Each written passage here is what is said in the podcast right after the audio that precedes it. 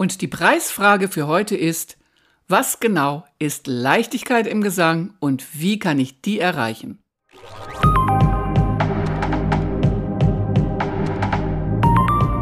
Herzlich willkommen bei meinem Podcast. Ich bin Hilkea Knies, Gesangsmentorin, bekannt für Nervenstärke in der Stimme und Authentizität im Herzen. Heute lese ich dir meinen Artikel Wie kann ich mit Leichtigkeit singen? Ich möchte mit mehr Leichtigkeit singen. Das ist ein Satz, der in Bezug auf Gesang immer wieder fällt, egal ob von Profis oder Laien. Ganz viele wollen leichter singen und mehr Klang in der Stimme haben. Und immer wenn ich das höre, kommen mir Fragen. Die erste ist, was ist eigentlich mit Leichtigkeit allgemein gemeint? Und die zweite, was genau meint die jeweilige Sängerin oder der jeweilige Sänger mit Leichtigkeit? Und dann natürlich die dritte, wie kann denn Leichtigkeit erreicht werden? All das sind Fragen, die sehr wichtig sind zu stellen. Denn wir als Sänger und Sängerinnen haben natürlich das Bedürfnis, dass es sich leicht anfühlt, aber ganz im Ernst, Singen auf der Bühne ist ein Hochleistungssport. Was daran kann also leicht sein? Mein E-Book zu dem Thema heißt Übrigens deshalb auch auf Neudeutsch Sing It Easy. Es handelt von der unerträglichen Leichtigkeit des Singens. Hm, kleiner Scherz, ich bin nämlich auch eine Leseratte und könnte wahrscheinlich meine gesamte Konversation auf Buchtitel und Opernzitaten aufbauen. Das habe ich übrigens als junge Frau, als ich so viel im Opernhaus war, mit einer Freundin zusammen immer gemacht. Wir haben uns ständig irgendwelche Opernzitate um die Ohren gehauen. Es war so lustig. So, doch jetzt mal wieder im Ernst. Was sind die Zutaten für die Leichtigkeit im Gesang?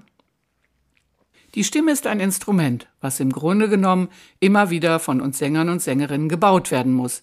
Sie steht nicht einfach wie ein Klavier im Raum und braucht nur noch kunstvoll bedient zu werden, sondern wir selbst sind für den Aufbau immer wieder zuständig. Und da kommen wir zu verschiedenen Themen. Zum Beispiel Körperhaltung und Leichtigkeit. Da deine Stimme ein Instrument ist, was gebaut wird, liegt es eigentlich nahe, sich die Körperhaltung beim Singen etwas genauer anzuschauen. Ich bin immer wieder erstaunt, dass Sänger und Sängerinnen, teilweise auch professionelle Sänger und Sängerinnen, ihren Körper so wenig mit einbeziehen.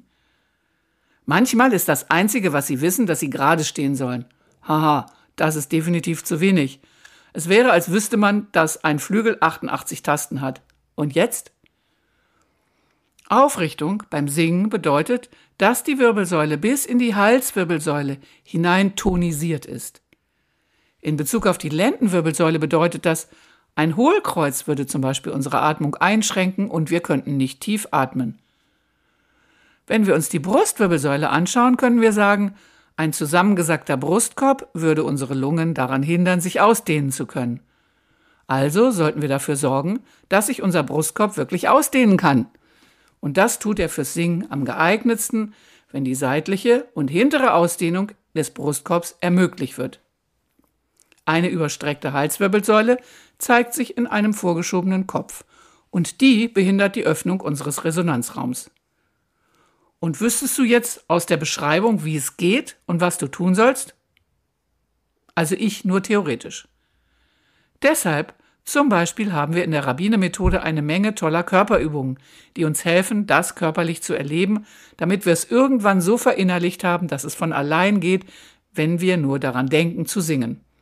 Ich habe dazu übrigens auch einen kleinen Blogartikel geschrieben mit den Körperübungen aus der Rabbiner-Methode. Da habe ich dir fünf davon vorgestellt. Wenn du Lust hast, schau doch mal rein und probier es gleich praktisch aus.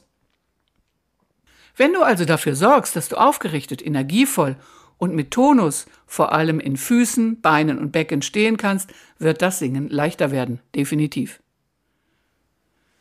Die zweite große Sache ist natürlich der Zusammenhang zwischen Atmung und Singen. Ich glaube, das weiß jede Sängerin und jeder Sänger.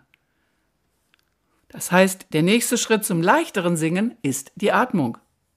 Und zwar die sängerische Atmung. Und das ist wiederum wichtig, denn Atmung ist nicht gleich Atmung. Für das Yoga wird anders geatmet als für den Langstreckenlauf und anders als beim Singen. Das ist wichtig zu wissen, denn Atmung richtet sich immer nach unserem Anwendungsziel. Und wir sprechen hier gerade über das Singen. Wenn wir über Atmung in Bezug auf Singen sprechen, ist die große Frage natürlich, Wie atme ich für den Gesang so, dass es meiner Stimme maximal nützt? Atme ich viel oder wenig ein? Darüber gibt es geteilte Meinungen. Es gibt die sogenannte Minimallufttechnik.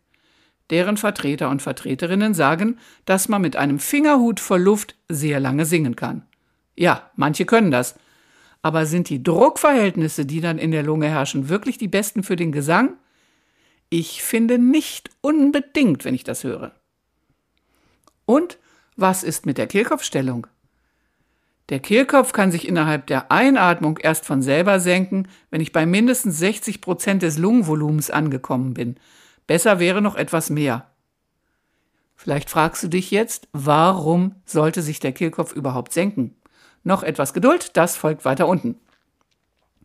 Hier erstmal die Frage, in welche Körperregionen sollte ich einatmen? Bauchatmung, Tiefatmung, Kostoabdominalatmung, natürliche Atmung, Minimalluft. Auf keinen Fall Hochatmung, da sind sich ausnahmsweise alle einig. Es sind alles Fragen und Statements, die ich öfter höre. Und allein über die sängerische Atmung könnte man mal wieder einen ganzen Blogartikel schreiben. Ich sehe schon, ich komme irgendwann aus dem Blogartikel schreiben nicht mehr raus. Aber ich bin ja auch gerade dabei, ein Buch zu schreiben, aber davon wann anders.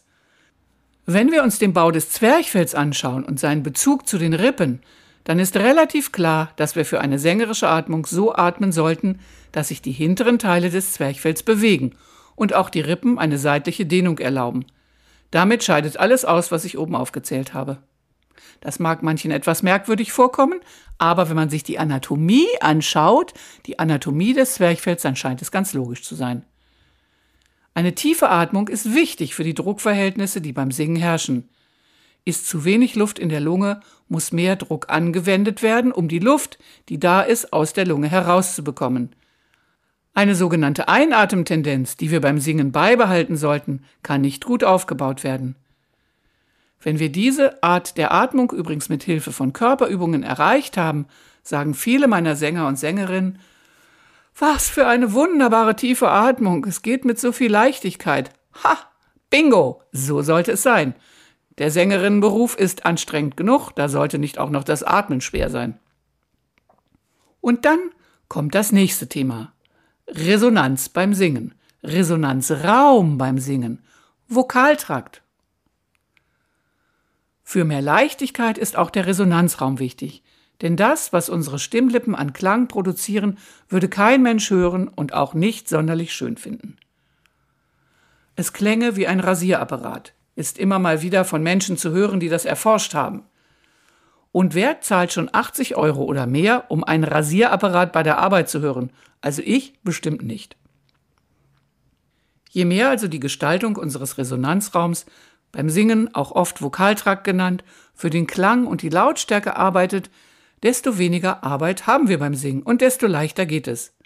Das bedeutet vor allem auch erst einmal, Widerstände zu minimieren. Zu den Widerständen kann eine zurückgezogene Zunge gehören, die uns den Raum versperrt, indem sie zu viel Platz hinten und unten in unserem Rachen einnimmt. Kleiner Einwurf, du suchst Übungen, die der Zunge einen anderen Platz ermöglichen und dein Singen leichter und klangvoller machen. Dazu gibt es von mir das E-Book Sing It Easy mit Erklärungen und vor allen Dingen Übungen. Lade es dir einfach runter und probiere es selbst. Ausprobieren ist immer am effektivsten, als dass man theoretisch weiß, wie es gehen sollte. Weiter mit dem Resonanzraum. Schauen wir uns den Resonanzraum mal an. Was gehört dazu? Es ist unser Rachenraum. Die vordere Wand unseres mittleren Vokaltrakts bildet unsere Zunge. Haha, da ist sie wieder. Deshalb ist die nämlich so wichtig beim Singen und der hintere Teil ist unsere Rachenrückwand. Ihre Form und ihr Tonus sind ebenfalls entscheidend. Die Rachenrückwand kann einen leicht gerundeten Raum darstellen oder flach sein. Zum Singen ist Rundung sehr wichtig, denn nur so können wir beide Enden des Raumes mehr in die Länge bringen. Wir möchten auf der einen Seite einen gehobenen, weichen Gaumen, der eine wunderbare Kuppel bildet und wichtig ist, damit unsere hohen Frequenzen verstärkt werden können. Und auf der anderen Seite brauchen wir einen gesenkten Kehlkopf. Durch diese lange Form kann unser Grundton besser verstärkt und die tieferen Frequenzen können hörbar werden. so haben wir die optimale Raumgestaltung für den Klang mit vielen Obertönen und einer großen Leichtigkeit, Flexibilität und Stabilität, alles in einem. Und jetzt komme ich zur Kehlkopfstellung und ihrem Bezug zur Leichtigkeit. Es geht jetzt also mal mit dem Kehlkopf weiter. Jetzt wird es schon ein wenig diffiziler, sowohl was das Verständnis angeht, als aber auch die Umsetzung. Sprechen wir zuerst über die Kehlkopfsenkung. Warum sollte ein Kehlkopf überhaupt flexibel gesenkt sein beim Singen? Er ist es schließlich beim Sprechen auch nicht und kommen doch Töne raus. Das ist eine gute Frage und hat direkt etwas mit dem zu tun, was ich vorher schrieb. Wir möchten einen Resonanzraum bekommen, der unseren Klang möglichst gut verstärkt, sodass wir weniger Druck aufwenden müssen, um viel Klang zu produzieren. Wir wandern jetzt mit unserer Wahrnehmung immer weiter nach innen. Zuerst einmal mit unserer Wahrnehmung, wenn wir singen. Kann ich den Kehlkopf in seiner Stellung wirklich wahrnehmen? Das können wir zum einen von außen, indem wir sanft unseren Finger auf den Kehlkopf legen und spüren, was er tut. Darf er sich beim Einatmen senken? Hebt er sich beim Singen wieder? Da entstehen Fragen bei der Kehlkopfsenkung. Wenn er sich beim Singen hebt, tut er es gleich zu Beginn oder erst am Ende einer Phrase? Tut er es bei bestimmten Vokalen? Tut er es in Bezug zur Tonhöhe? All das sind sehr interessante Fragen, die Rückschlüsse darüber zulassen, wie die Atmung beim Singen organisiert wird und wie unsere Artikulation gestaltet ist. Und all das garniert mit dem Nervensystem. Denn natürlich geht all das nicht ohne unser Nervensystem. Wenn es um Körperhaltung geht, haben wir das periphere Nervensystem immer dabei, was unsere Körperhaltung steuert. Aber es ist nicht ausschließlich dazu da, dem Körper und den Extremitäten zu sagen, wie sie sich halten und bewegen sollen. Nein, das wäre zu simpel gedacht. Es beeinflusst auch unsere Haltung, unter anderem durch die Emotionen, die autonom durch unsere Organwelt erschaffen werden. Wie es in unserem Bauch aussieht, wie unsere inneren Bauchgefühle im Gehirn interpretiert werden, das sind die Emotionen, die wir fühlen und benennen können. Sicher kennst du, dass du die Stimmung deiner Schülerinnen und Schüler schon an ihrer Haltung sehen kannst, wenn sie zur Tür hereinkommen. Und auch du selbst kannst dich je nach Stimmung mit Leichtigkeit aufrichten oder hast das Gefühl, dass deine Schultern an einem anderen Tag doppelt so schwer sind und dich wie mit Blei gefüllt nach unten ziehen. Nun sind wir mehrere Ebenen durchgegangen. Wir sagen dazu Hierarchieebenen der Stimme. Denn ich habe mit guter Absicht die Reihenfolge für die Themen für mehr Leichtigkeit im Gesang gewählt, denn es gibt eine bestimmte Hierarchie. Vereinfacht könnte man sagen, wenn du deinen Körper als Instrument gut aufbaust, dich also entsprechend dem, was das Singen braucht, aufrichtest, kannst du gut atmen. Dann kann sich der Kehlkopf flexibel senken und der Resonanzraum ist geöffnet. Und voilà, du hast alle Zutaten, die du für einen anstrengungslosen und leichten Klang brauchst. In dieser Hierarchieabfolge kannst du dich beobachten. Zum Beispiel erstens, wie aufgerichtet stehe ich? Zweitens, atme ich wirklich groß ein? Drittens, wie ist mein Atemweg gestaltet? Höre ich Nebengeräusche oder geht es ohne? Viertens, wie ist mein Resonanzraum, mein Rachenraum beim Singen? Und fünftens, darf der Kehlkopf sich beim Atmen und Singen flexibel nach unten bewegen? Das ist nichts, was du von heute auf morgen erreichen kannst. Es braucht Zeit und aller Wahrscheinlichkeit auch über kurz oder lang einen Lehrer oder eine Lehrerin. Aber fange ruhig an zu experimentieren. Selbstwahrnehmung beim Singen ist eine sehr gute Sache, denn so bekommst du langsam aber sicher ein Gespür dafür, was du machst, was du brauchst und was du an deiner Stimme magst. Du bekommst mit, was du schon gut kannst und wobei du dir vielleicht Unterstützung holen möchtest. Du kannst merken, was hilfreich ist und was nicht so sehr. Viel Spaß beim Ausprobieren und Singen. Und jetzt Tschüss und bis zum nächsten Mal.